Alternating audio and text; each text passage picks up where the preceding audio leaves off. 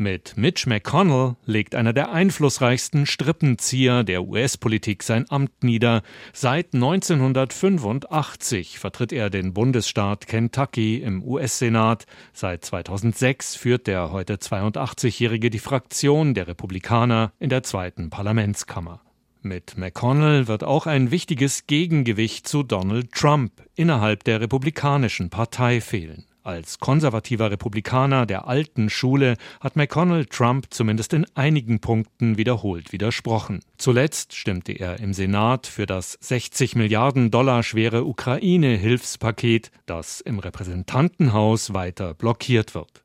Doch in entscheidenden Punkten hat Mitch McConnell Donald Trump auch unterstützt. Vor allem setzte er mit Trump während dessen Präsidentschaft die äußerst konservative Besetzung von drei Richterstellen am obersten Gericht, dem Supreme Court, durch.